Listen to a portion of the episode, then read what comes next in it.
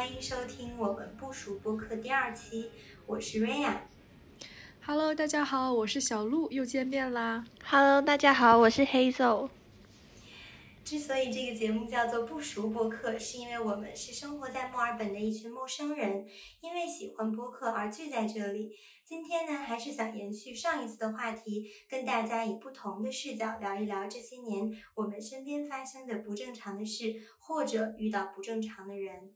好，那嗯，我认为呢，这个话题不正常对于我来说，它其实是一个相对的概念。嗯，我感觉通常指的是偏离某种社会或生生理、心理标准的状态或者行为。嗯，但是呢，每个人对于不正常的理解可能会有所不同，因为这个定义通常受到文化呀、历史呀、地域、时代等多种因素的影响。所以呢，我们想一起 share 一下都有哪些不正常的人或事，看一看我们理解的不正常是不是存在差异，或者是有大家一一起认为真的很奇葩、真的很不正常的点。那你们有什么故事想要分享吗？嗯，其实说到这个话题的时候，我我想来想去啊，其实我是一个比较容易去呃反思自己和内省自己的一个人。然后我其实回顾这这之前的这几年，我想到的其实是很多是我我会被我觉得啊，就是我会被别人认为就是感觉不太正常的时候，就是我其实到十七岁的时候会突然意识到一个点，就是说哦，原来我也会成为。就是别人认为我很不正常的人，就是其实是一件很小的小事儿，是那个我那个时候就是住 homestay 嘛，但你也知道，就是刚来欧洲的时候，就是跟 homestay 的生活习惯啊，而且都不一样，所以我当时，你知道他们会会放那种凉水瓶在冰箱里面，对吧？对。然后我从小生活的环境就是妈妈让我喝烧开的热水，然后我当时那个热那个凉水瓶，他们喝完了之后，就是我想帮忙，想想帮他们就是。是把那个水再填满，放在冰箱里面，然后我就烧开水，然后把那个开水烧完之后再灌到那个瓶子里面，然后我房东看了都惊呆了。我房东说：“你在干嘛？”我说：“我在帮你装水。”他说：“不需要这样子，我们就直接装水龙头水就行了。”我说：“啊，是的吗？”然后房东就觉得这样子生活习惯很奇怪，他说：“你们从来都是烧开水才能喝吗？”我说：“好像是的呀。”然后，然后这个是一件小事儿，然后其他的，比如说还有，我不知道你们就是从小有没有，就是说，就是自己的内衣可能要自己洗，就是而且必须是要自己手洗。对我妈妈是这样要求我的。对，不能放洗衣机里什么的。对。然后，然后 homestay 房东就会帮我们洗衣服什么的。然后，但是像内衣什么的，我都是就是放着自己洗。然后我 homestay 房东就觉得说。你你为什么不让我帮你洗？然后我说我怕麻烦你，然后他就说你不用担心，我会洗得很干净的。然后我说。我倒不是担心洗的干净不干净，只是觉得很奇怪。然后后来，后来感觉就是我有听到，就是他跟他女儿聊天啊什么的，然后他就就觉得我好像是个很奇怪的人。但是以我自己主观来讲，我就觉得我做的事儿多正常啊，这有什么奇怪的？所以我就那一刻就突然意识到说，哦，原来我也是会被被别人就是。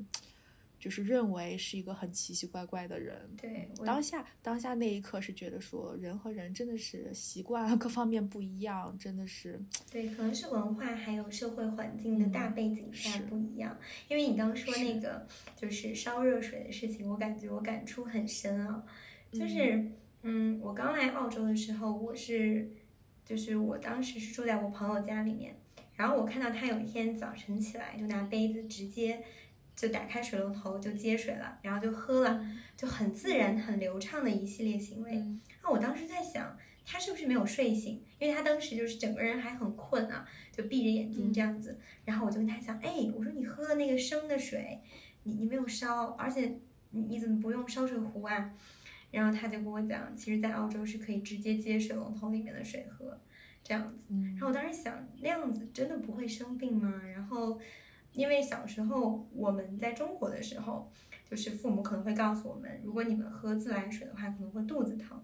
对吧？会生病。嗯，对，所以觉得真的还是有一些差距啊。嗯，是是，然后，但是当时我觉得就觉得说好像。就是这些生活习惯不一样的点，感觉好像也不至于别人把我当一个很不正常或者奇奇怪怪的人，哎，但是我觉得换位思考，我觉得就是人好像对于另外一个就是人类，就是好像跟自己各方面如果有什么不一样的话，他们就是会觉得主观性的觉得啊，就是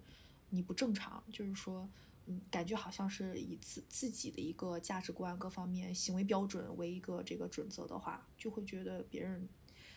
总是奇奇怪怪的。对，那刚才小卢提到了这两个不正常的事情，其实对，就像小卢所说的，可能就是因为我们在用我们的价值观在丈量别人的行为，我们可能稍微觉得，哎，跟我们所处的处事的风格不一样，可能就会觉得有一点不正常。然后我今天呢，想带来一个，就是我近期啊觉得一个非常不正常的行为啊，因为怎么说呢，就是随着嗯年龄或者处境的不同吧，一些小事我已经不认为它是不正常，除非就是已经上升到嗯，比如说干扰到我或者影响我个人的利益，嗯，或者是我觉得自己不被尊重啊，觉得。一些人产生了一些攻击性的行为，我可能会认为这是非常不正常的。那近期呢，我就遇到这样的一个事情，因为大家都知道啊，最近墨尔本，尤其是二月份、二月份、三月初、二月底、三月初那一阵子，是留学生呃，相当于全部返澳潮嘛，然后就大量的留学生返澳，这就造成了一个难题，就是租房难。就是真的这一段时间租房真的好难，大家可以看到，就是那个租房软件啊，刚发出来那个房屋的那个信息，然后就有非常多的人 apply，就是申请要看房啊、预约啊这样子。然后呃，我朋友之前呢，我们是在这边上语言班认识的一群朋友。然后大家就想着说，呃，一学期结束了，最早呢，大家是想着找一个学生公寓过渡一下，因为初到澳洲确实不是很熟悉这边的地形，也不太知道到底哪个区域适合自己居住，所以几乎都聚集在 City 的呃学生公寓里面。那后来呢，大家觉得，哎。South Yarra 这个地方好像还挺不错的，说那要不然大家一起，因为房屋几乎都是这个时候到期的，就说那要不然一起在这边住一晚。然后呢，我有一个朋友是想要来这边找房子，有一天他就在呃看房的软件上，忽然间看到一个新的房屋的这样的一个信息，是我们同一栋公寓就在我们家楼上的一个房子，也就是说同户型嘛。然后各方面他觉得都不用看了，因为他已经来我们家很多次了，包括公寓的一些设施啊，他已经比较了解了。然后他当时就立刻就申请预约看房了。嗯，我当时也是很开心啊，因为觉得就是还是有一种留学生就是在外吧，离家很远，就觉得远亲不如近邻的那种感觉，就觉得朋友住在一起真的很好。所以我当时就跟他说：“你来看房，我去陪你啊。”然后顺便。看能不能跟中介好好讲一讲啊，就是楼上楼下这种邻居关系啊，嗯，也许有这个加成，就能让你申请更顺利一点，是这样想的。然后我们当时就，嗯，当天我们约的是一点钟看房，我们当时就早早的就到楼底下，在等着这个房，等着这个中介。但一般房屋中介预约看房的时候，他会放一个牌子。就是会在公寓门口立一个牌子，就是看房的那种牌子。但那天我们下楼，我们发现，嗯，没有牌子。然后，但是已经陆陆续续到了三个人左右。然后我们想啊，没有关系，那我们就再等一下。等到一点整的时候，嗯，中介还没有来。然后我们数了一下，我们偷偷的看了一下周围，呃，数了一下，包括我们两个人在内，总共有七个人。那也就是说，他的竞争对手没有想象中的那么多。然后呢，可能四个都是 local，然后只有就是说另外一个人，另外一两个人，他们可能是呃亚洲面孔，我们不确定他们是不是中国人啊。然后我们当时就是想，哎呀，那那就加把劲吧，因为感觉跟 local 竞争总觉得有一些压力。然后呢，一点钟，一点十分，我们等了十分钟，中介还没有来，我当时就问我朋友，我朋友说，呃，不会呀，因为今天早上的时候他。用公司的邮邮箱和个人邮箱分别给我发了，就是两封邮件，相当于加在一起六四封邮件啊。嗯，四封邮件都是同一个内容，都是在提醒他说，今天下午一点，希望你能准时到场看房，就是你的预约时间是这个时候，那就是提醒你准时到场这样的一个信息。然后包括呢，就是他出门之前十二点零五的时候，呃，中介还给他打了一通电话，跟他说啊，你看房的时间快到了，就说是你今天能到场吗？他回答是可以，然后他就出发了。所以他说，呃，应该只是迟到了，可能再等一会儿吧。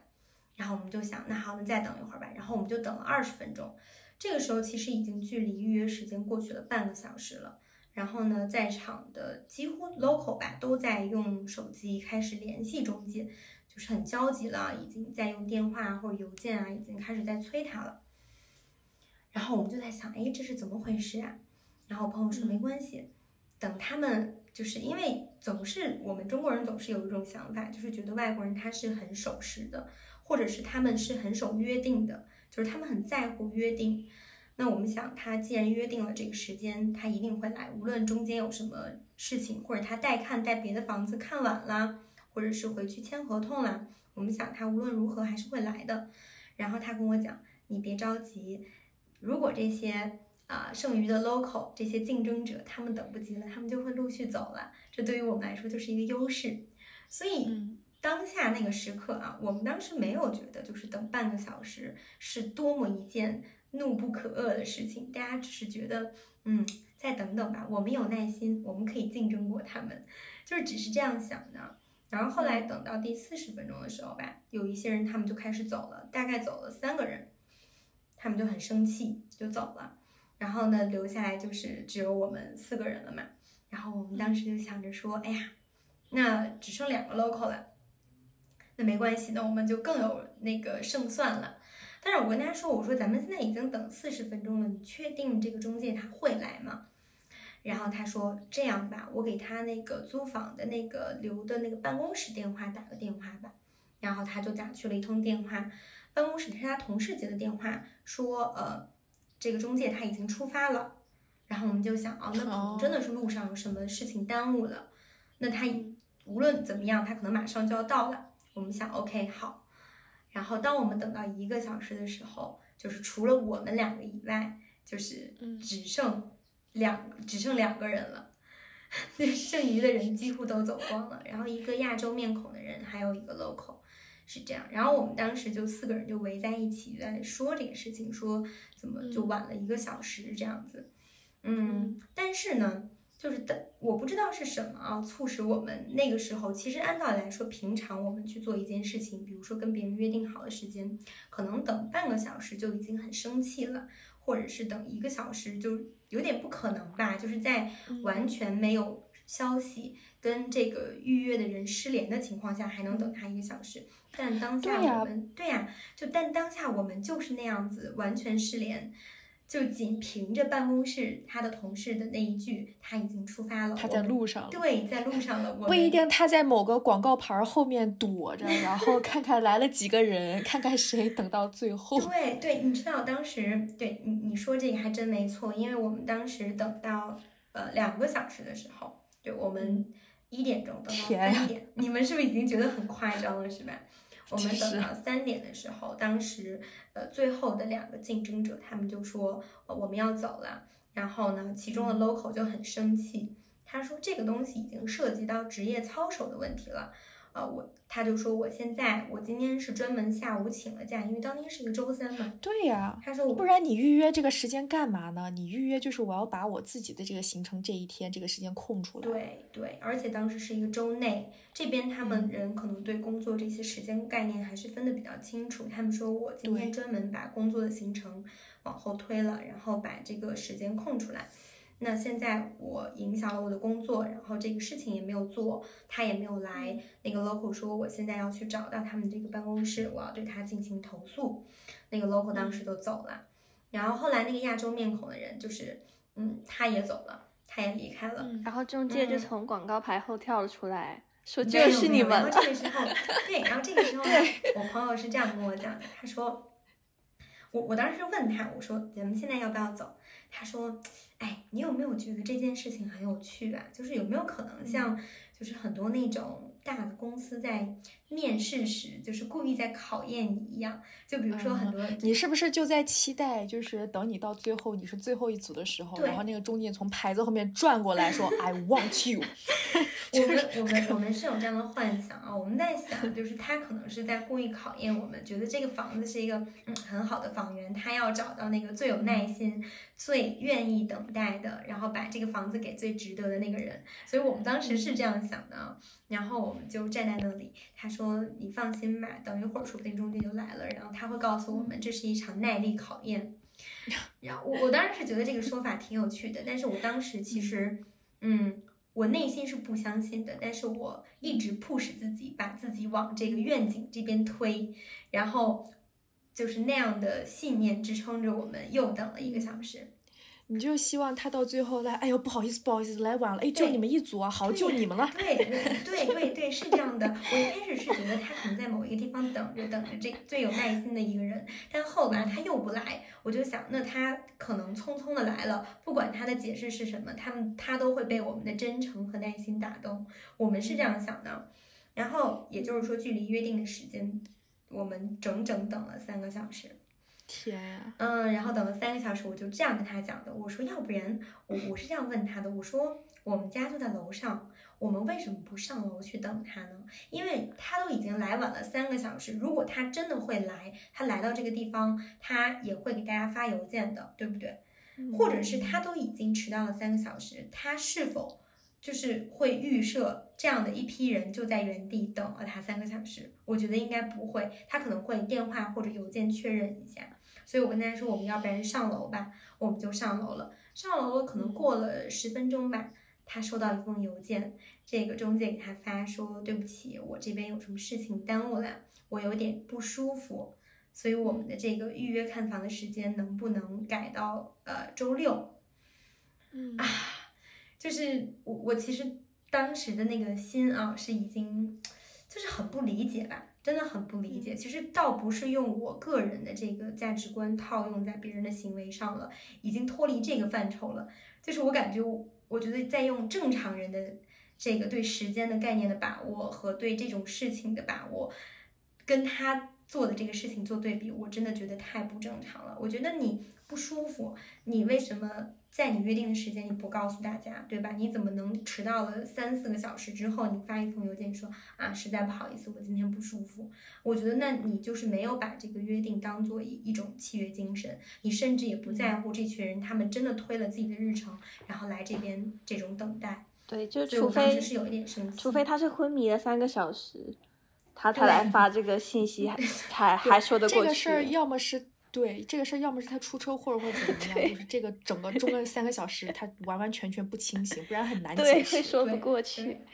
对，我觉得你这三个小时你都不接触你的手机吗？你你你都不使用电子产品吗？然后或者是你都不一定在看《阿凡达》。对，我三个小时。没有反 应过来，已经三个小时过去了嘛？你现在发这个 unwell，其实这封邮件没有什么用，你知道吧？但唯一的用处就是他把时间改到周六了。然后我们当时就想，那行吧，那就周六，因为周六大家的时间相对比较轻松嘛，不需要去推掉自己手上的日程，或者是要给学校请假。然后周六的时候，他约的是中午十二点，我们当时就想着说，那行，那我们就一块儿去看个房，然后再一起吃个饭，是这样子定的。然后还约了几个住的比较近的朋友一起。结果周五下午的时候，差不多六点钟。他给我，我朋友给我截了一个图，说这个中介赶在就是周内的最后一天的下班的点，给他发了一封邮件，说周六的看房取消。嗯，对他只是对这篇邮件他没有任何别的解释啊，就是也没有说他 unwell，这次没有说他不舒服，也没有说别的事情，他只是说取消就 cancel 掉了，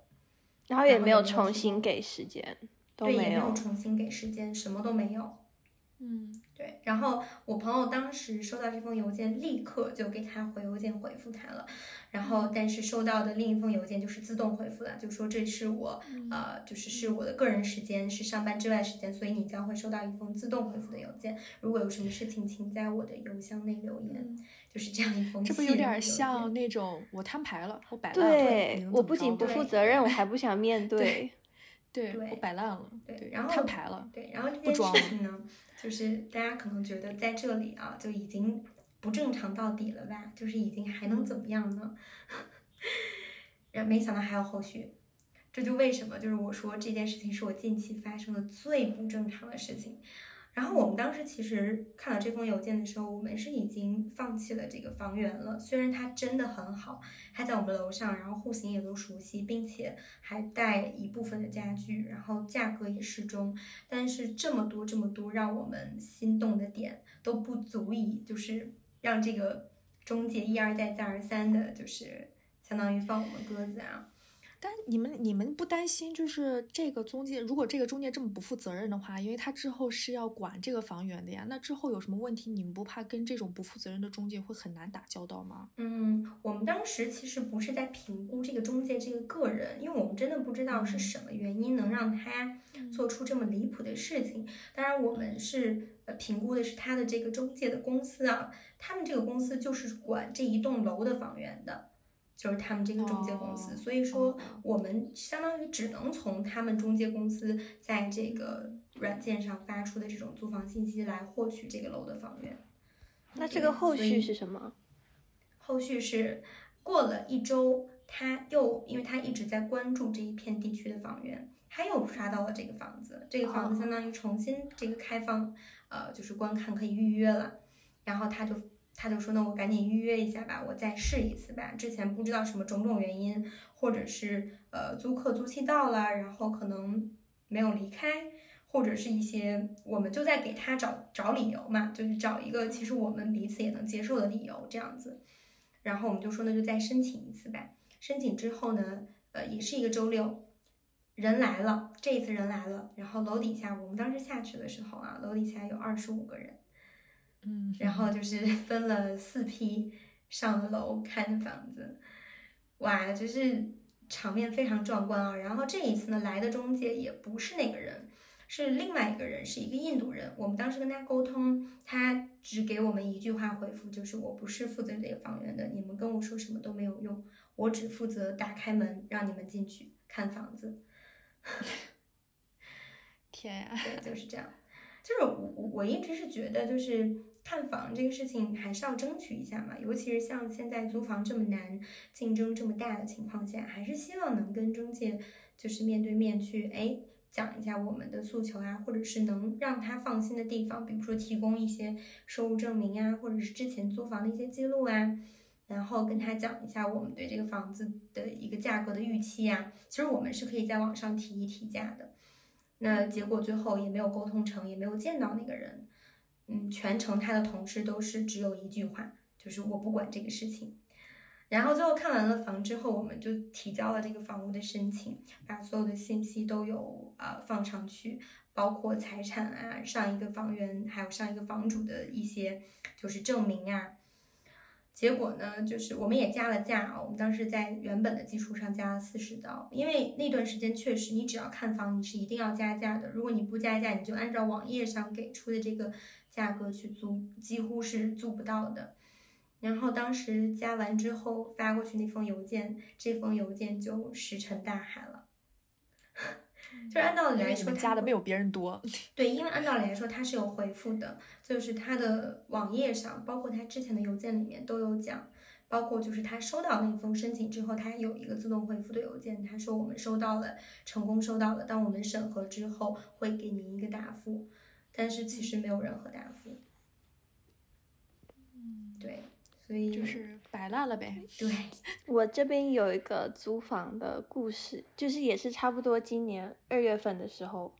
就是留学生回来的时候。但是这个情况是，我是把我自己本来住的公寓空的房间租出去。然后因为大家都知道嘛，就是二月份开学，很多人回来。然后我是大概去年年底十二月份的时候开始在小红书上面发帖子，然后找室友。然后因为很火爆嘛，所以我大概有二三十个。私信，然后跟我有有人已经在墨尔本的，然后也有人还在国内，可是愿意云看房跟我视频看房的。然后因为实在太多人要看房了，因为我的房子是二月份开始起租，就刚好赶到开学那个时候，然后所以我就把我就 为了图省心，我就把所有要看房的人都安排到了同一天，同一天看房。然后我的房价，因为我们家是带家具，然后你完全可以拎包入住，所以我就是按市场价，然后去把我把我家的那个空那间房间租出去嘛。然后当天的时候就有一共六七组，就是包含现场看的跟我视频云看房的人，视频云看房的人就大概有三四组，然后我就会真的轮着一个一个给他们打视频电话，然后。然后我同时也想要营造，就是我这个房很抢手的感觉，就是希望可以比较就是顺利租出去嘛。嗯，然后当天就是发生了一件很离谱的事情，因为其实像刚刚就是 Ria 说的，现在的房就是你如果要租房，你不加价都很难租到。然后当天就是现场有有两个女孩子，然后她们俩来看房。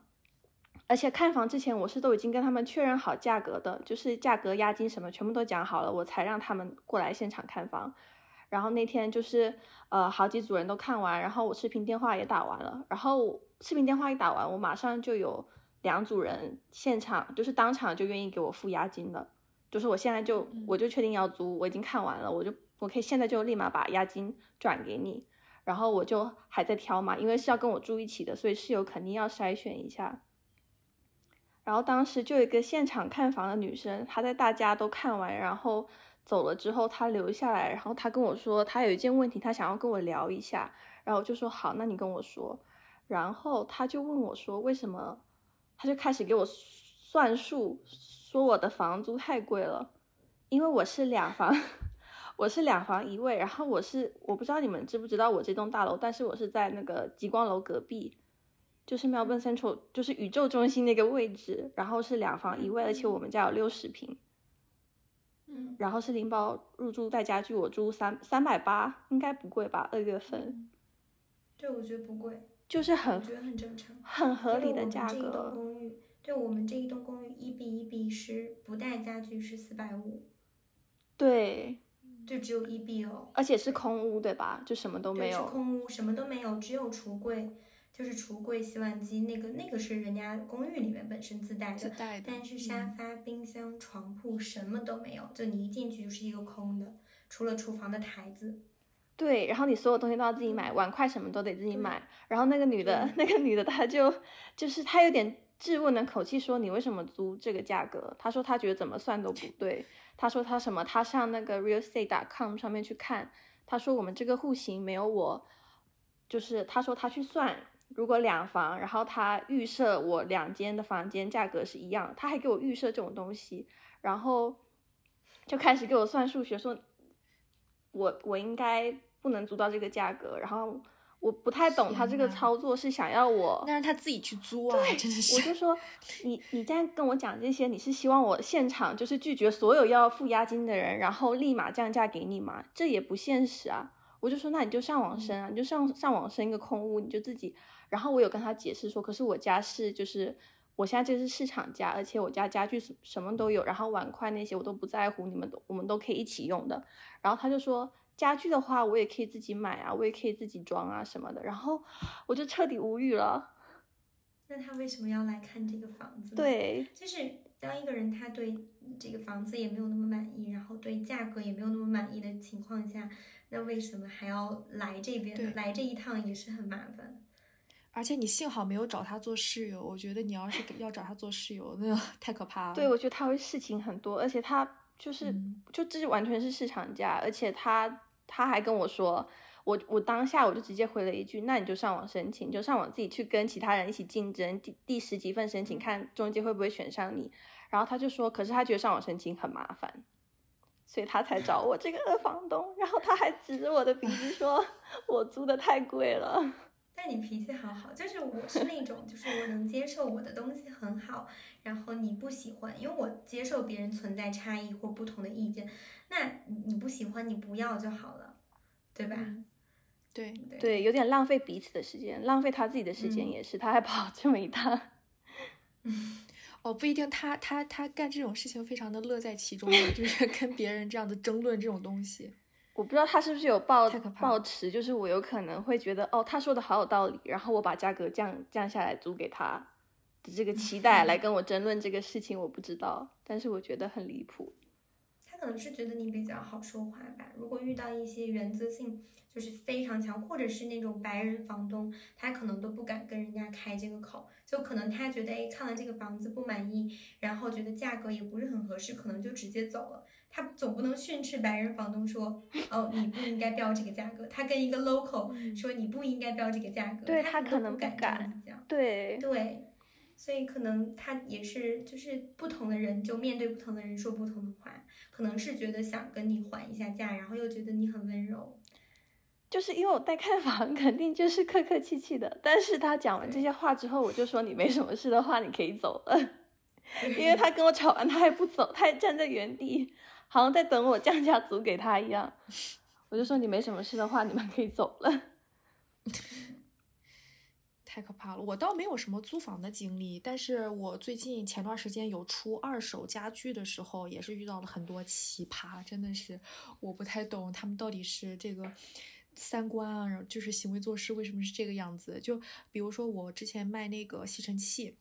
是一个无线吸尘器，然后就是它只要是充电的，其实它会比有线的都要贵一点嘛。嗯然后我是四百多原价买的，然后我出我好像就挂了二百三还是多少，就相当相当于一半。因为我当时朋友送了一个新的，我就是也不指着说我要去挣钱或者怎么样，我就想把它出给就是能用上的人就行了。然后呃，有一个女生，她就小红书问我说，可不可以便宜一点？然后我就说好，那最便宜给你便宜到两百吧，我记得。然后她说好，跟大跟家人商量一下。我说好。然后第二天来找我了，她说可不可以便宜一点？然后我说真的不行，不太行了，这个毕竟已经很便宜了，就是原价四百多我自己买的，而且很新，基本上都没有怎么用过。然后她就跟我说了一句说。哦，我还在上学，所以没什么钱。啊，我当时心想，你你在上学是我的问题吗？他还不如 让你白送给嗯他。而且更过分的是，他说了一句话，他说：“反正你也不要了，便宜一点送我嘛。”我我说 什么？他说：“反正你也有新的吸尘器了，因为他想问说这个这么新，然后都没有问题，你为什么要卖它？那我就直接跟他说，因为我朋友送了我一个什么什么，所以这个就闲置了。所以他会跟我说一句说：反正你也不用了，就便宜一点给我嘛。我当心想什么？我送别人 我都不给你。对，如果我听到这句话，我会整个人不知道该怎么回复，因为我我其实也是就是出过很多次二手，也遇到过这种情况。有人跟我讲，我我我是零零后啊，我我当时想00后现在零零后已经二十三了吧？零零后也很大了。对对，当时有一个男生，他是一个男生，他跟我讲我是零零后，我刚来这边上学，没有什么积蓄。他是原话是这么说的，我当时想啊，这是什么时候卖二手？对，零零后和九零后、八零后，这怎么还分这个年龄段吗？就是对零零后是要有优惠的吗？对，所以我我我当时是想说，那我下一次再出二手，如果有人来问我微信加我，我要先问一下你是零零后吗？对，就有一点 PTSD 了。我我真的是觉得有些，我不是说偏见或者什么，我是觉得现在有些就是啊、小小妹妹嗯或者是小弟弟，我真的是觉得他们的思维非常的清奇，就是非常的清奇。我之前还有一个二手网卖那个沙发，然后那个沙发也是宜家当年买的，然后质量也很好。我是觉得它太低了，我有时候叫坐坐的腰不舒服，然后我就想换个新的。然后我我才挂一百块钱卖哦，就很便宜，而且它很新，我经常有洗，然后什么问题都没有。然后就是这个小妹妹，她也是在微就是小红书上就就超级急急忙忙的就发我信息说说沙发还在吗？我现在就可以要吗？我可以把定金直接打给你。她说她那个时候还在国内，正在上飞机，她说就是不方便，就是说之后联系我什么的。我说，然后我看她就是感觉就是跟她交流，感觉她她她是个正常人，也也挺好的，你知道吗？然后当然就心想没事没事，你不用着急，先不用转我定金，之后再说就行。然后她把她男朋友推给我了，然后说让我有事儿跟她男朋友联系。然后他们就是一开始跟我就是说的时候特别的积极，就是你回信息，他们回你说信说东西，他们也回信息回的特别快。然后他们男朋友就问说有没有什么损伤啊什么的，然后我说损伤倒没有，就是那个在很很不起眼的一个地方有一个很小的小红酒渍，但是我已经给它洗掉了。然后，然后之后再就是基本上这个热情好像只维持了第一就是第一天的。上半天就是他问他我问什么他们会回回，因为我要问他什么时候来取怎么取，因为他们住的地方还要去拿钥匙什么的，要找那个 manager，呃订订那个电梯什么的嘛。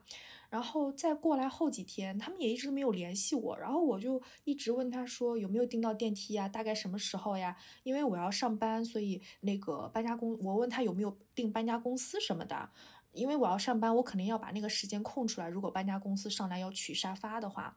然后就一直问他们各种问题，他们就不回，你知道吗？然后我就说：“妹妹，你还要吗？你不要的话，其实别人有很多人都想要，而且他们可以自己上来就是提货，就是我不需要去专门去空出时间等他们搬家师傅什么的。”然后隔了很久，他会说：“哦，要的要的，不好意思，最近很忙，什么什么的，就好像是要等你发火的时候，他们还才会特别积极的去，就是就是填补自己之前的不足，或者是做到不到位的地方。然后更奇怪的是，就是呃，要交货的前一晚，然后我说尽量带现金什么的，他们说会把会让搬家师傅带过来什么的，我说好，然后结果又。突然就是反口说打我，就是银行账户行不行？我说也行，因为我不是很很难，就是去打交道或者怎么样的那种人。我是觉得说就是你好我好大家好，这个东西没有那么严重的一个呃这不行那不行。然后他是打到我银行账户了，但是你们转钱的时候不是会把那个 account name，就是说就是这个银行账户的名字，嗯，不是应该是对方的名字对吧？嗯，就是这个是你的 account name。然后他给我 account name 写了个沙发啊，我我当时就心想什么这什么鬼？但是他 BSB 和 account number 是对的。然后我说，因为我我我觉得我没有这样的经历，这个钱到底能不能转过来？因为没有人给我这样打钱过，别人给我打钱，大家都是挺正常的。然后我说这个钱不一定能转过来。然后他说哦可以转，我之前都是这么转的，不用担心。然后，但是第二天搬家师傅就要上来取沙发了。然后我说，嗯，就是，而且这个钱不多，其实如果能转过来的话，一般当天二十四小时或者怎么样就到账嘛。然后我就很生气，然后我是觉得很不尊重我，你知道吗？我是觉得我我耗了时间，我耗了精力，我还把我就是上班时间往后推了两个小时，就为了等你搬家师傅，就为了这一百块钱的沙发，我当时就觉得好不值。然后我就跟他搬家师傅那边联系，然后那边的经理也说，哇，这个小妹妹很奇怪的。我跟你讲，我们一直跟他沟通，说什么时间在哪里，然后怎么个取法，要多少个师傅，就一直都不回复，就是好像要等，就是事情就是到了那个点的时候，他才会过来回你一两句。哦，好，可以，就就是跟他刚开始接触你的态度完全就不一样。嗯。然后我就跟搬家小哥说，要不这样子，就是呃，你你就是给我一百块钱，然后如果这个钱我到账的话，我到时候跟你说，然后这样子你们那边再协商。然后就是搬家小小哥说，好好，没问题，因为他也明白这个情况下就是肯定是。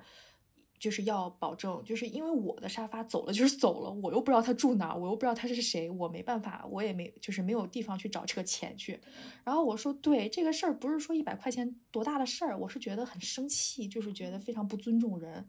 然后他说，对对对，我明白。然后后来等于说那个搬家师傅带过来一百块钱现金，然后这个时候那个女生就很生气，就是直接这个时候回微信就非常快了，就直接说为什么要这样子？凭什么我们要付你两百块钱？我说怎么就付两百块钱的呢？如果这个钱到账的，那个搬家师傅是会把这个钱还给你的呀。然后他就说我在我在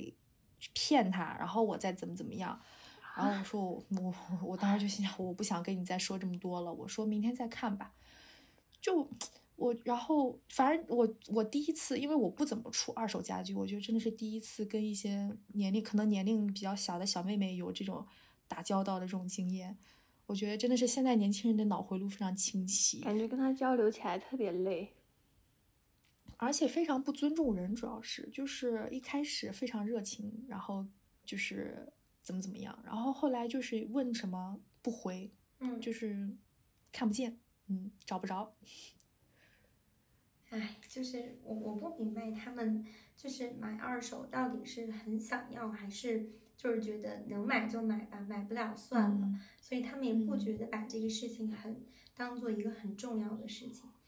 所以嗯我，我是卖过很很多次二手家具啊，所以我是能理解到你刚才说的那种感觉，尤其是一开始很热情、很积极，好像嗯就觉得，哎，群里面有好几个人回复你，那我想要，你能不能先给我留下？当你一旦对给了他明确的信息，让他可以放心，这个东西我留给你了。别人问的话，我会在群里面回复已经出了。当他看到已经出了的消息的时候，他就开始不回你的消息。至于什么时候交易，在哪里交易，然后甚至还会临时跟你还价，就这些事情，其实我都有遇到过。太可怕了。对反正我是觉得这种行为，我觉得我不知道我能不能给它定义成不正常，嗯但是我是觉得非常的不尊重人。嗯，对。然后我我其实就是我我说一个很小的啊，就跟你这个很嗯相似的一件事情啊，就是因为我嗯出过很多二手，因为我特别喜欢买买买，然后有的时候就是可能买回来有一些东西都是新的，然后但是觉得它可能不会再被用到了，就出出去出出去了。然后有一次是这样，我的耳机我刚买了一个那个呃耳机，它就我去赶火车的时候，它从我的口袋里面掉落了。当时是耳机盒子和耳机一起掉落了，但我当时没有看到，就是两个耳机它从盒子里面出来。我当时就拾起来盒子，我就上了火车。上了火车，我刚坐下，我想要戴耳机听歌，就发现哎，怎么只有盒子？我一打开，耳机没有了。当我就是冲出那个车门，想要去站台找一下的时候，耳机已经不见了。是我沿路返回走了很远，都没有再看到我的耳机。后来我就把那个耳机弄丢了嘛，我就想着那哪一天在二手群里面看有没有人出耳机的，然后我买一对，或者是有没有人收呃这个耳机充电盒的，那我就把这个卖出去。因为其实我特别容易丢耳机，我是一个比较容易丢三落四的人啊。呃所以我其实不太介意，就是收一个这样的二手，尤其是对于我来说，它已经是一个消耗品了。然后有一天群里面就有 消耗品，对，就你真的能把耳机用成消耗我已品了呀？经丢了，一就是次性耳机已经丢了四副了，就是那那个耳机已经是我的第五副。我现在电脑上连的这个耳机，我起名为我的 last one，因为我我你我要不然给对我就它连根绳儿锁起来。对，我就发誓，我就说这个如果再丢，不管是丢一只耳朵，还是两个耳朵都丢了，还是充电盒丢了，我都再也不给自己买无线耳机了。就是，所以我当时觉得它是一个小好评，我是不太在意嘛。然后我在二手群里面有一天就看到有一个人说，有没有谁可以充，呃，有没有谁可以交易充电盒子？我说我可以，嗯，他就加我的好友，他问我说你这个是多什么时候买的？然后呃，就是还新吗？或者是已经用旧了吗？我就跟他说算是九成新吧，因为我买回来不到两周就弄丢耳机了。然后我把我亚马逊的购物记录，包括那个凭证都给他了，发过去。我是三百九十九买的。然后我就跟他说，我说那我没有这个两个耳机，我用这个充电盒也用不了，那我就一百五或者一百一百五。当时想的就是一百五出了吧，因为我是才买的。然后他当时就说一百五也太贵了吧，够我买一个新的了。嗯，我说这个是 Pro，我说你一百五应该买不了一个新的吧？他他说呃，他说是我还是觉得太贵了，能不能一百刀？然后我我其实我是想着说，哎呀，就是你有两个耳机，我有充电盒子，咱俩如果不买的话，谁都用不了，对吧？你说一百刀就一百刀吧，我说行，我说那我在 Clayton，嗯、你有时间的话你来取，他当时说可以。然后他说：“那你能不能就是在那个群里面说一下，这个已经出了？就他当时要求我这么说，我当时想，哎呀，那都已经给给人家说好了这件事情了，那我就在群里面说了，我说我的这个耳机盒子已经出掉了。然后结果他就两天都不怎么回消息，第三天他给我发消息，他说：嗯，你可以给我送到 Caulfield 吗？好，他让你给他送过去，呃，对我我我那你给我报销车费吗？啊，我当时想，你从一百五十刀还到一百刀啊，就整整五十刀的 gap，我都没有任何的，就是我都没有跟他争论或者跟他怎么样，我都一下子就同意了。然后你现在过了两天跟我讲，你能不能给我送到 Caulfield？呃，但是我是属于那种只要不给我添麻烦，我就尽量紧着你，可以依依照你说的来。尤其是因为我去 Clayton，我从 Clayton 回家的时候，我可能经常会坐呃 school bus 坐到 Caulfield，然后再从 Caulfield 坐火车嘛。所以我跟他说，我经常回家的路线是这样。我说那我就到时候放学的时候，我说那就下周一，呃，放学的时候差不多四点钟在 Caulfield 见，可以吗？他说可以。我说那行。然后呢，在周天的晚上，也就是前一天的晚上十点多。他给我发了条消息，他说：“你可以八十刀卖我吗？”好气呀！呃，然后我当时是这么说的，我说：“你看这个东西，我卖我不卖给你，或者是呃，就是咱们两个，你拿耳机，我拿充电盒，咱们都用不了，对吧？他们相当于都失去了他们的作用。那要不然我给你八十刀，你把你的耳机卖给我，我不介意用二手的。” 对，我说我不建议用二手的，然后你来，你来 Clayton，你给我，我装到我的充电盒子里面，我连上我的手机，只要能用，我立刻转账给你。我是这么跟他 讲的，然后他就立刻问我说：“那一百刀你愿意吗？”我就跟他说：“我愿意，因为这个价格是我提出来的，我觉得很合理，只要你给我送过来。”呃，然后他就说：“那行，那我就呃过两天给你送过去吧。”他是这么讲的。然后他这个过两天没有说具体哪一天，嗯，然后过真的过了两天啊，呃，然后他又给我发消息，他说姐妹，我现在急需耳机，我们专业就是呃有一些作业完成，我现在必须需要耳机，所以你能不能把你的耳机卖给我？他当时给我发这条消息，他到底想干嘛呀？这个人？对对对，他那个时候给我发这个消息的时候，我那时候刚好在 Caulfield，就是我刚好在那边准备呃在火车站等车，然后我就跟他说，我这一会儿在 Caulfield，如果你有时间的话，你这会儿时间刚好是 OK 的，那你过来。然后我说，因为我已经在车站了，然后他说，哦，我这会儿有时间，我马上就过去。对，因为我是想着没关系，因为他说了那一百刀的一百刀，然后他急用嘛，那我想我又不急用，既然你都已经明确了你要要了，那我刚好在这里，那就给你吧，我是这样想的。然后我说那我在这个车站等你，他说好，我说你大概需要多久？他说最多十分钟，然后我说好，结果我就等了他半个小时，在这半个小时中呢，我没有像一个傻子一样站在那里等他，我一直在问他，我说。呃，十分钟已经过去了，你你在哪呀？你还来吗？我在问他？他说，啊，我这边等红灯，然后呃，我这边有好多红灯，然后跟我说，哎，我我我这边要过好多个马路，然后你也知道这边很难过马路，然后怎么就给我找了好多理由，然后给我发语音说我已经在跑了，就是这样。他是去红灯区了吧？对，我当时就想啊啊，哪里哪个地方有呃要过二十分钟的红灯啊？就是要过半个小时的红灯啊！我我后来他半个小时来了，他来了之后，他当时就说，因为我当时不是说一百刀嘛，然后他说是，呃，我转你四百五十块钱吧，他直接就说我微信转你四百五十块钱吧，然后我当时就愣了。我说啊，因为我当时没有反应过来，我想在这边交易就是直接转你澳刀嘛，嗯，对吧？然后或者是怎么样？我说啊，四百五十块钱。然后他说，嗯，因为他的银行卡没有办好，所以他现在只能人民币给我，就只能微信给我转账。呃，然后他说，但是呢，我又觉得按实时汇率的话，我比较亏，所以能不能按四点五的汇率给你转？可以把耳机盒砸到他脸上吗？对我朋友也是这么说，我朋友说。呃，你把耳机盒扔了吧，真的，你你你砸他身上吧。然后啊，因为他当时已经给我转过来了嘛，然后就就当时就当着我的面就已经开始在试耳机了，就怎么怎么样。然后我当时就觉得啊。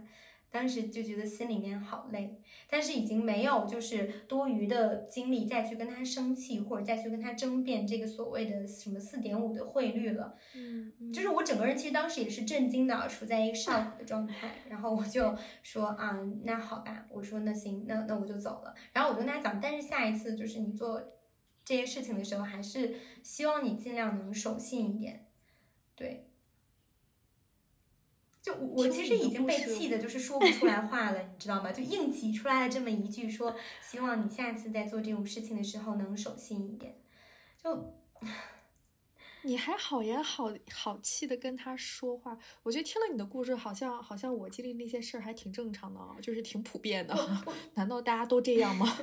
就所以你刚刚说你那个嗯，就是二手的那个时候，我我内心其实是有很多感触。就是如果说第一次我那个就是陪朋友租房的事情，其实我们的这这种忍耐的阈值一直在往下降的原因，是因为那个房子真的很对我们的胃口，或者是那个东西我们真的很想要，也确实是是因为那个时候租房的整个市场，它确实是需求远远大于供给的，所以这一系列的因素把我们的这种期望阈值拉高，把我们的忍耐力一直一直的在就是让我们升高，这样的去忍受这一些一系列的不正常的现象和人。但是我觉得卖耳机这件事情，我回过头来啊，我想了很久，我在想。嗯，为什么每次遇到这种不正常的行为的时候，或者不正常的人的时候，我自己也开始不正常了？为什么我会一而再、再而三的忍耐或者谦让他们？因为这个耳机我不是非卖不可，呃，嗯，然后你你也不是说多么高价，对吧？出我的耳机，我卖了耳机，我能赚多少钱？然后我还给你哦，在 Cofield 离你近的地方进行交易，我还合着你的时间。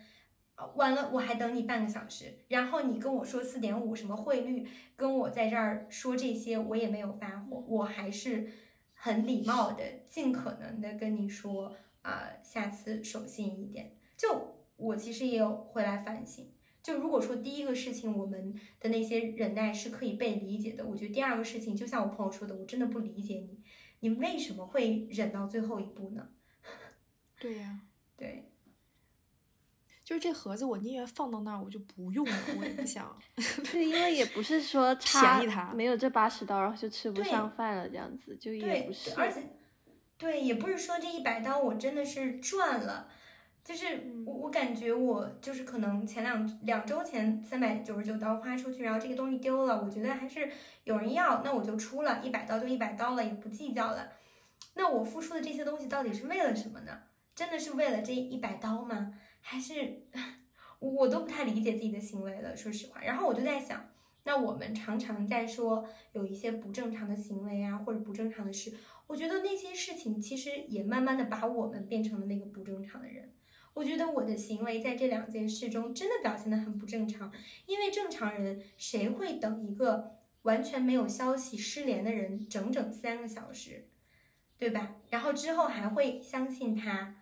然后正常人谁会呃被一个买二手的人陌生人一而再再而三的推脱，然后拖延这个交易的时期，然后一直在跟他进行就是拉扯价格上的拉扯，谁会呢？确实是，听起来确实是感觉瑞亚脾气真好。对，但有的时候可能就是当下的就是一些不同的因素，或者是。环境，然后会让你做出错误的判断。因为我当时，比如说，就就像他说的，我当时出那个沙发的时候，我当时也想的是，哎，赶紧让他搬走算了，因为我新沙发定了，周一就要来了。其实他沙发不拉走的话，我新沙发没地方放，所以当时就不想说，就是我再我再铺上去，我再找另外一个人，因为我其实我们家附近也有很多人感兴趣，而且他们是当下，甚甚至说当晚就可以来拿的。只不过我先答应了他，所以我就说，哎，不好意思，有个小妹妹先定了，怎么样？我觉得我还挺守信的，为什么别人对我这么？么差，是这样，甚至还有人说我出一百五，你这个一百卖的太亏了，我给你出高一点，怎么啊？你都觉得说我先答应人。对呀，我都我都觉得说我答应人家了，而且人家我都我当时脑子里还帮他脑补他所面临的艰难处境，你知道吗？我想着他刚下飞机，刚 take 的房子没有家具，然后脑补了这个完成的，对，我就然后你就 PUA 了自己，然后把这一沙一直留给这样的一个人，对对，唉。那你刚才说的那个点，说好像周围的环境，就是周围的，好像就感觉所有大环境都是这样子，反而让你就是变得也这么不正常。就是光这一句话，其实让我会联想到，就虽然是不一样，完全不一样的一个话题，就是不是租房和二手房什么的，就是比如说在职场工作中，我有时候也会发现说，如果你周围全都是摸鱼的人，嗯，就是搞得你一个人很认真很上心，就是一个非常奇怪不正常的人。嗯。然后慢慢的，你就也会被被随波逐流到觉得说，反正大家都这么摸鱼，那我也摆烂算了。对，就是好像没有人在意，没有人在意你你工作做的怎么样，大家都是当一天和尚撞一天钟。所以说，我觉得这个也是周围环境把你变成一个你之前觉得这个情况是不正常，但是到后来你也变成他们中的一员。我觉得这也是一个例子。对，然后这个东西让我想起来了一个很有意思的事情啊，就是我当时看过一个古装剧，我忘了是《甄嬛传》还是什么了，我现在已经记不清楚了。她当时是一个妃子，她其实是没有怀孕，然后她给太医院的一个医生是这么说的，说，嗯，你觉得如果整个太医院除了你一个人都说，其他人都说我怀孕了，但只有你一个人没有说我怀孕。皇上会觉得你是你会，皇上会怎么认为你会怎么觉得你？然后那个太医说，皇上会认为我疯了。然后这个应该就是《甄嬛传》里面那个，好像是吧？那个太后说应该是同一条舌头不同舌头的问题，是吗？是说华妃的那个欢宜香。对对，甄嬛十级学者。对，我当时好像是记得有这个有有这个台词。然后他说，那那肯定大家会觉得我是在说谎，然后我不正常。然后他说，那如果所有人都说我没有怀孕，只有你一人说我怀孕了呢？他说，那所有人都会不信任我。所以我觉得有一点像这样，就是大环境都是这么做的，然而。你不这样做，好像你是那个不正常的。然后有的时候大环境也会在驯化我们，我觉得，就是而且一次一次这些事情的下限，把我们的这种忍耐阈值其实一直在上升。因为可能我下一次遇到二手的时候，可能这个人他迟到了，或者他嗯，可能给我改了两次时间，我都会觉得，哎呀，已经比第一次好多了。我会这样，嗯，对。所以我后来才明白，为什么有些人在小红书或者是在那个不管是别的网站或者怎么出二手的时候，他们都会明确标明周六周日或者哪一天在哪儿面交带现金。对，就是直接把这些先先决条件先给你列出来，你不能满足你就不要找我。对，是这样。嗯，对，我觉得你们就是你们说你们出二手这些故事，还有个共通性是这件事情起头是正常的。就是已经开了一个头，然后你们在这件事情中间再发生了其他可能意料之外突发状况，但是你们也坚持把这个事情就是进行下去了，因为已经开始了。那，嗯，对，就比如说那个小妹妹一开始，你真的是觉得说，哦，她好像真的还挺好的，怎么样？然后到后来她就不回短信，这个时候我就很怀疑自己，觉得说，哎呀，我是不是打扰到人家了？嗯，再等等吧，嗯，不一定明天就回我。对，然后你还会就还会这样子想。或者是像他说你你那个跟那个租房中介，然后他没有出现，然后你去想他是不是马上就要来了，或者是他马上就会给你发邮件，你自己把脑补了，反而给别人找借。口，对，给别人找借口，给别人台阶，然后这就让我想到了一个我之前 发生的很离谱的诈骗事件。嗯，诈骗哇，最近诈骗真的好猖狂，很多人都有被诈骗到。就是大使馆可关心我了，真的是。这件事情就是好几年前我刚来澳洲的时候，因为我当时来的时候是 working holiday 嘛，然后就是一穷二白，什么都没有。然后在我不知道，我觉得你们可能很多留学生或者是工作迁过来的人，可能根本就没有听说过，就是背包客住的那种 share house 是什么样的形式。哦，我知道，你有听说过是吗？那我不知道 re。Via 有没有听说过？我不太了解，我只听到就是像宿舍一样的那种感觉，就是宿舍有上下铺是吗？对，上下铺。但是当时的就是刚开始的居住环境是非常非常差的。就是你想，我们 City 的公寓不是普遍都比郊区公寓室内空间小很多吗？然后我们当时是在市中心，然后一个两房两卫或者是两房一卫的公寓，他们可以一次同时住到八个人。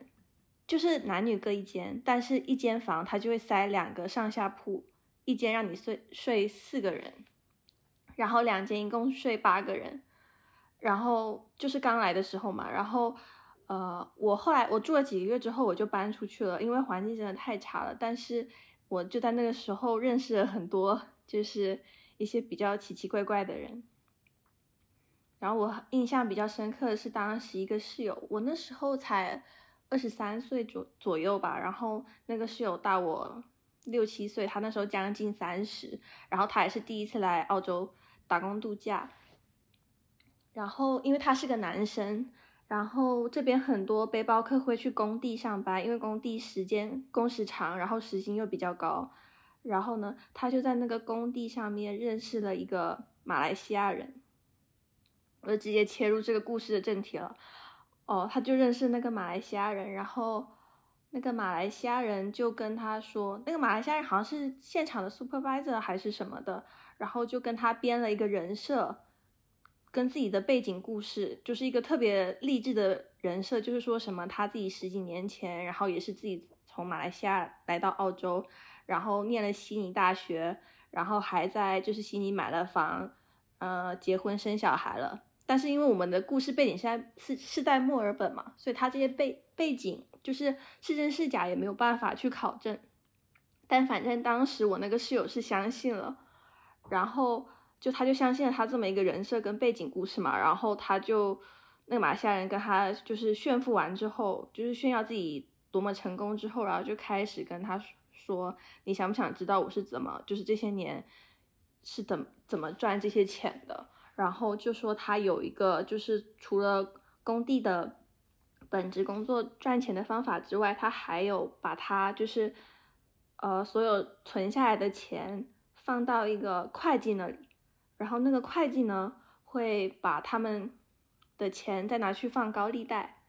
然后说如果把这个钱交给那个会计的话，每周可以有百分之五的，呃，那个回报回报率，每周啊。天呀，对，就是听起来非常非常离谱。然后当时我会知道是他想这个男的，就是我的室友，想拉着我一起跟他，就是把钱放到这个高利贷这里。然后我当时也才刚来几个月嘛，我也什么都不懂。然后但是我是问了我打工地方的老板，我因为他当时会相信，也是因为这个马来西亚人跟他说，放高利贷在澳洲是合法的，是有法律保障的。然后我就去问了我当时打工地方的老板，然后我老板跟我讲说根本就没有这回事，然后我才没有把我的钱也投进去。但是就是这不是那种很典型的就是诈骗手法嘛？就是一开始可能你把钱放进去之后，他会给你一些甜头，就是可能前几周你是拿得到钱的，但是后面他就会把你的整笔钱卷款，可能就拿走了。但是我这个是有更蠢的是，他当时一分就是他一分甜头都没有拿到，他只是拿到了一个网址。就他在这个网站上面，他可以看到他就是每周投进去的钱，跟他每周拿到的回报有多少，他就可以一直看那个数字蹭蹭蹭往上涨嘛。然后我觉得他当时就有点失心疯了，他直接跟他当时工作的工地的工头预支了他六个月的薪水，他就是为了一次性把那个就是拿去更多的收益，对，他觉得他这个收益能滚得更快。对，很疯狂。但其实他得到的就是数字，他就是只是靠这些数字在支撑他的这个收益。对他这个，而且我不太能理解他为什么数字就够了，他一毛钱都没有拿到过。然后，嗯，呃，后来就是他有跟我解释说他为什么会来澳洲想要赚钱，就是当时我们就是整个公寓里面只有我知道这件事情，就是他原来在台湾是单亲爸爸。就他底下还有两个小孩，然后现在是他爸爸妈妈在照顾，然后嗯，我这边先不讲他的本职，他在台湾做的那个本职工作，我先留一个伏笔。但是他绝对不是什么笨蛋，就是他绝对不是什么，就是可能智商不高，然后就是我觉得他也是在当下的环境跟一些因素让他失去了正常的判断能力。对，然后我后面再，我觉得你们可以猜一下他在台湾是做什么的，然后。呃，对，然后我觉得马来西亚人可能当时就觉得我这个室友实在是太好骗了，所以就 又搞了另外一个更大的骗局，要让他投入更多的钱。然后他当时有跟我解释说，他在台湾的前妻就是跟他离婚了之后，因为他前妻前妻那个家里条件稍微好一点，所以他前妻家里面有就是赞助他开了开了店，自己做老板娘，然后生意做的还挺好的。对，所以他就。他就他心里面是想要就是跟前妻复合，然后他们可以，因为他毕竟有两个小孩嘛，他想要一家可以在团聚在一起。然后我觉得他可能是把这个故事跟那个马来西亚人分享了，然后那个马来西亚人就问他说他想不想要在澳洲自己买一个生意过来做，因为他觉得他，然后他当时告告诉我说，他当时心里想的就是，他如果真的可以有办法在澳洲自己搞一个店出来的话，他前妻肯定能再看得起他，然后他们一家就可以再团聚在一起。对，嗯，然后，所以那个马来西亚人就说有什么澳洲这里，他就骗他新来的什么都不知道，他就说什么澳洲这里有一些人，他就是自己开了店赚。赚钱赚了一阵子之之后，想要退休，不想要管这个店了，然后他就会把这个本来就呃营运的很好的生意再转手卖出去，然后就让好像当时想买的是一个烧腊店还是什么餐餐馆之类的，然后就让我这个室友再去拿更多的钱去贷款更多的钱，就是一次可能凑个十几二十万澳币出来，然后跟他一起合伙买这个生意，然后我这个室友就真的心动了。我记得他当时就是打电话回去，让他在台湾的爸爸妈妈去帮他在银行贷款贷这个钱出来，让他可以在澳洲买生意，因为他家里面条件也不好，然后他一个海外身份，他也不不那么容易能够在澳洲贷款，嗯，然后当时他就真的去把这个钱贷出来了嘛，然后后来就是我我那时候已经搬出去了，已经不跟他们住在一起了，然后。为什么我还可以知道事情的后续？是因为，嗯，他把这个钱就是贷出来，然后把这个钱，他当时他就是觉得说，这个马来西亚人比他更懂澳洲的法律啊，什么做生意的方法，所以他就把钱直接就很信任，全部都交给这个马来西亚人，让这个马来西亚人去帮他们买这个生意。然后我后来后续会知道，是因为他要来跟我借钱，然后。他因为他跟我借钱，肯定要给我一些理由嘛，然后他就告诉我说，呃，他把这个钱交给马来西亚人，就打到他的账户之后，然后那个马来西亚人跟他说，我们这个账户里面的钱被国税局，澳洲国税局冻结了，因为国税局觉得他们这笔就是呃不明的大大笔资金，呃，他们需要查税，说要把就是这笔资金的税补齐了，他们才有办法就是。把你们的他们的账户解冻，然后他们才拿得到他们这个本来应该要拿去买生意的钱。所以他当时跟小我六七岁的，就是小他六七岁的我要借几千刀澳币，然后去把这个他觉得，就是这里大家应该很明显听得出来是要他拿出更多钱的骗局。嗯，对，然后他就想，他就真的相信了，觉得说他去借到这几千块的话，他就可以把那个十几万拿出来。天，对，然后他当时其实走到这一步的时候，我已经很明显感觉到，他其实从一开始预知六个月的时候就已经很不正常了。但是这这这个阶段是真的已经失心疯了，因为他大半夜给我打电话，然后会到我当时上班的地方堵我，就是为了要跟我借钱，因为我已经不住不跟他们住在一起了，然后我又是唯一，他又是一个很爱面子的人，然后我又是唯一知道他真实情况的人，他就只一直来找我借钱，我就很害怕。然后后来。就是先是他，因为他就是他把这个税补给补缴给那个马来西亚人之后，嗯，那个马来西亚人的下一步是他就回就说什么家里面出事情了，然后那个人马来西亚人就直接逃到马来西亚了，就是人就也不在墨尔本了，他就直接呃搭飞机回去了，然后我室友也找不到他本人，然后那个十几万的钱就是买生意这件事情也只能搁置，因为那个马来西亚人就说哦我要回。回家先处理家里面的事情，然后，但直到那个时候，他都没有一点点意识到这可能是一个骗局嘛？或者他那个时候有没有就是开始慌张了？我觉得那个时候他就是有到处借钱，但是我觉得因为后面发生的事情更离谱，所以他可能还没有意识到。因为如果他如果真的意识到了，我觉得他至少要对后面事情抱有就是怀疑态度，对，但他也没有，对。哦，就是后面下一步，就是因为他们前面不是放了高利贷嘛？那个马来西亚人回去之后的下一步就是跟他说，因为他也不认识那个会计，那个会计也是马来西亚那边的人。那个马来西亚人就跟他说，我们那会计跑路了，把我们所有放在那里的钱都卷走了。然后。他也没有办法做什么嘛，而且这个马来西亚人更狠的是，他现在把他自己塑造成跟他是一样的受害者。他说我放在那个会计那里的钱也一起被卷走了，就说咱俩的钱都一起被那个会计就把矛头指到那个会计身上，说就他卷走的，然后他也一点办法都没有。然后他就说，但是还有一个办法就是，呃，他马来西亚人说他在墨尔本有认识黑道，然后那些黑道可以去，嗯，找那个会计讨债，用一些就是可能暴力手段把这笔钱拿回来。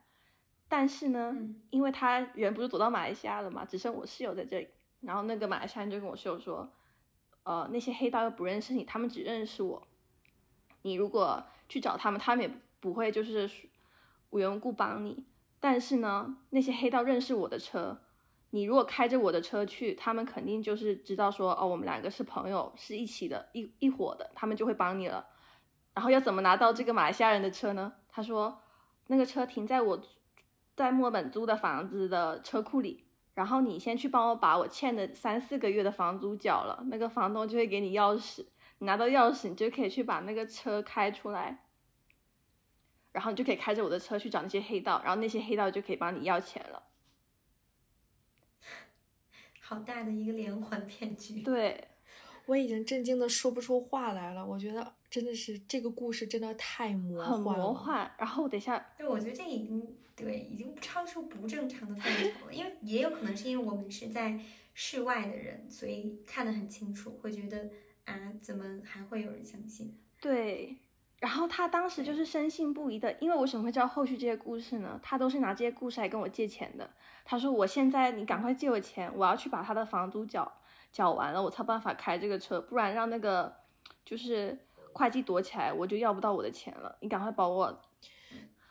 后来就差不多，就是我因为当时还住在那个公寓里面的时候，有认识一个比较要好的姐姐，然后我搬走之后，那个姐姐还持续住在里面嘛，然后我后面有跟她说，嗯因为只有我知道这个男的整个故事，就从头到尾的，我就知道说，但凡谁借给他钱，是一毛都拿不回来的，因为他这个坑实在太大了。我就跟那姐姐说，他如果找你借钱，你千万不要借给他，因为他跟了很多，就是我们当时的朋友都借了钱，然后一毛都没有还过。然后到最后的最后，我是不知道他跟马来西亚人发生什么事情，但是我知道这个男的，嗯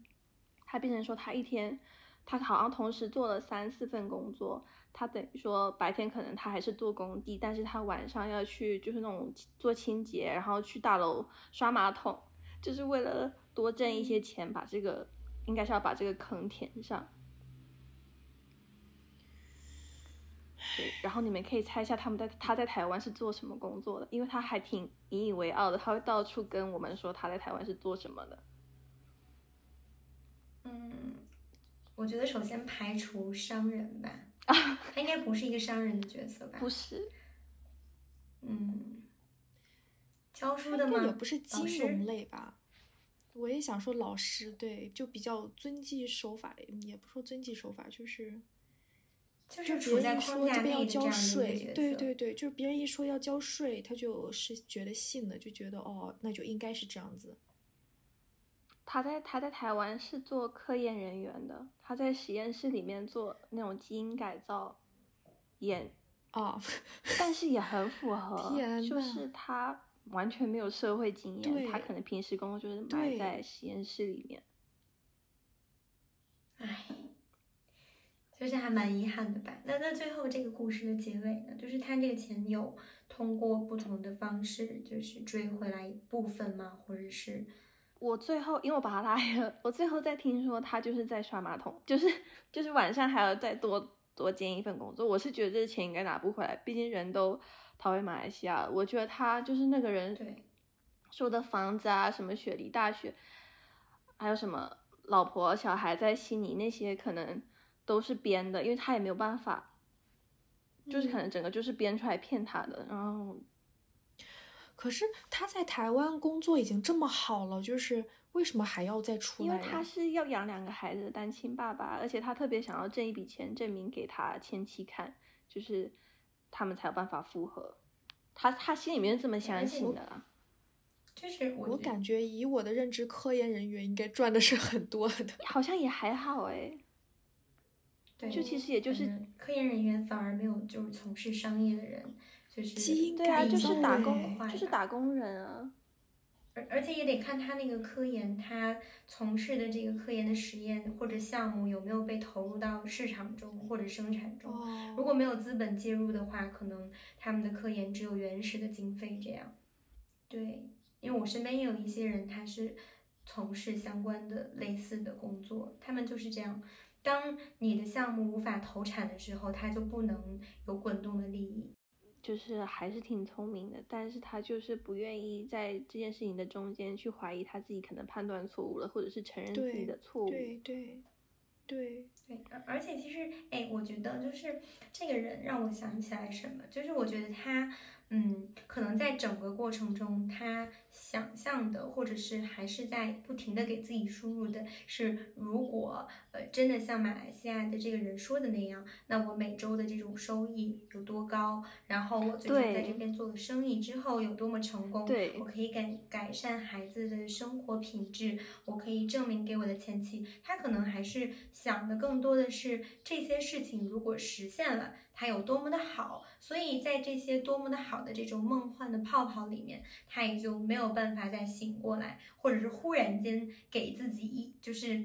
嗯，就是忽然间反驳自己、驳斥自己，说那如果是一个骗局？就有点像我们当时当时在租房的那个过程中，我们都在想，哦，我们成为邻居了之后有多么方便，然后我们住在这么近的地方有多么的好，每天可以一起玩啊，然后还可以一起上学，我们都是在想着这些事情，然后都没有在想说，那这个人他万一不来了，那这个中介他不守信用了，或者是这个房子最终不会租给我们，我们其实都很少有想这些后果，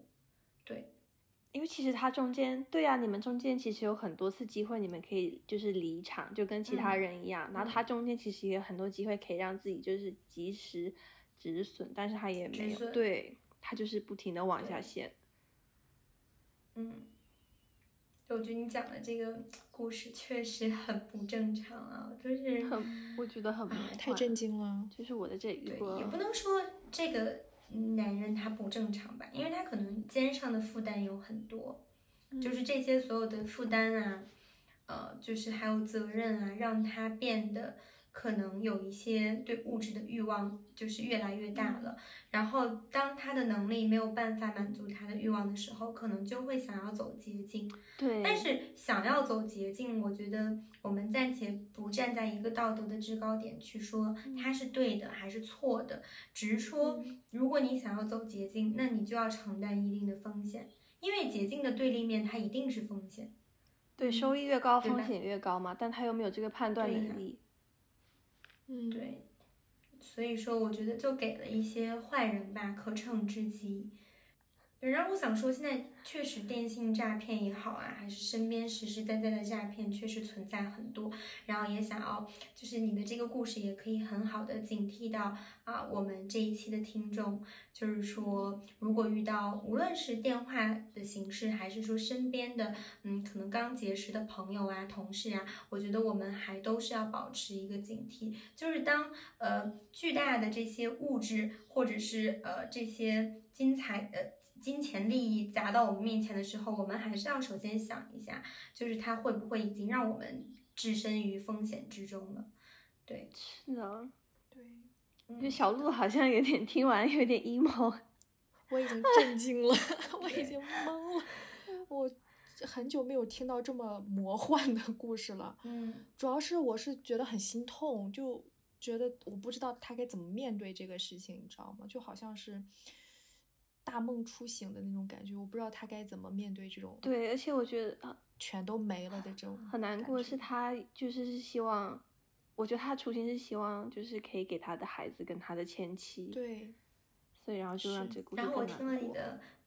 对，然后我听了你的描述之后，我就在想，甚至我都已经在幻想结局，就是会不会他通过呃这个男人他的马来西亚这个骗子的租房的一些相关信息，能报警或者采取一些呃别的辅助的手段，能帮他追回一部分钱。然后我是这样想的，就是我还是会幻想一个美好的结局，但好像如果这个结局真的是美好的，反而不真实和不正常了，就是可警醒的作用了。对对。你们说到底是这种事情更可怕，打击更大一点，还是赌博更大呢？应该还是赌博更大吧，因为我总觉得他是不是也是有一种稍微赌的这种心态，就觉得说我就赌他这个人，因为他从一开始都是认定他这个人人品的，他肯定是认定认定他要么人品好，要么是就是其他方面他也信服他，就是听他吹他各种怎么怎么样怎么怎么样，他。我觉得他很大一部分的因素是认定他信这个人，他才之后一直跟着有一种。他每一次在更投入一笔钱，他都是赌他真的在投入，他能再把他之前赔进去的再拿回来。对，嗯，然后就像赌博一样，越输越多。真的是远离黄赌毒，真的是 突然。但我觉得我们生活中、日常生活中还真的会，就是我们自己啊，可能都会在一些事情上或多或少有一些侥幸心理。对对，是的，就是我们只看得到我们想象的那个结果，然后有的时候这种结果会让我们就失去了正常的判断能力。就是我觉得，嗯，无论是 Hazel 分享的这个事件中的男主人公啊，这个台湾的男主人公，他比较让人痛惜的这样的一个遭遇吧，还是说我分享的一些生活中的一些小事，比如说租房啊，然后被拖延、被鸽子，然后呢，还是就是。嗯，我和小鹿共同的经历啊，就是交二手的时候遇到的一些不正常的人或事。我觉得这些事情当中或多或少都带给了我们很多警惕，或者是带给了我们很多需要我们就是好好深思一下的这样的一个机会。就是我们开始在想，当我们。我们到底是回过头来才知道这件事情不正常，还是在这些事情发展的每一步的时候，我们其实就已经察觉到了不正常，只是我们很难从当下那个不正常的情景中脱离出来，然后变成了现在我们如此清清醒的这样的一个正常人。就可能我们现在回过头来去讲这些事情的时候，我们会觉得啊，怎么会这样？你怎么会脾气那么好，对吧？那你怎么还是会决定把这个东西给他？或者我们在想，这个男人难道这么多次没有实体的拿到过这些收益的时候，他都没有动摇吗？他都坚信不疑这是一个真实的事情吗？就是是因为到底是因为我们站在外面才如此清醒，然后还是说？嗯，在不正常的事情当中，我们慢慢的也被驯化的不正常，或者以另外一个不正常的方向在发展。对，但无论怎么样，我还是学到很多啊。从这一期的节目里面，就是首先不要相信陌生人，或者是刚认识的熟人，尤其是有利益的，呃，尤其是有利益的交互的时候，一定要万分警惕。还有，我还就是狠狠的给自己立下了一个。就是 flag，就是如果下一次二手交易的时候，我一定要树立好自己的原则。就像刚才小鹿提到的，小红书里面很多人他们说的，就是现金，然后交易的地点以及时间，所有的这些你可以满足，那我们就交易。如果你一方不可以满足，或者中间你可能呃违约一次，那我可能就会取消了。因为不卖这个东西其实不可惜，失去原则才可惜。是的，对，是的，而且。你消耗你的精力时间，我有这点时间让，我干点什么别的不好吗？它不香吗？是这样。啊，那非常感谢大家收听我们这一期的节目，然后这一期的节目也到尾声了，那我们下次再见啦，拜拜！大家拜拜，下次见啦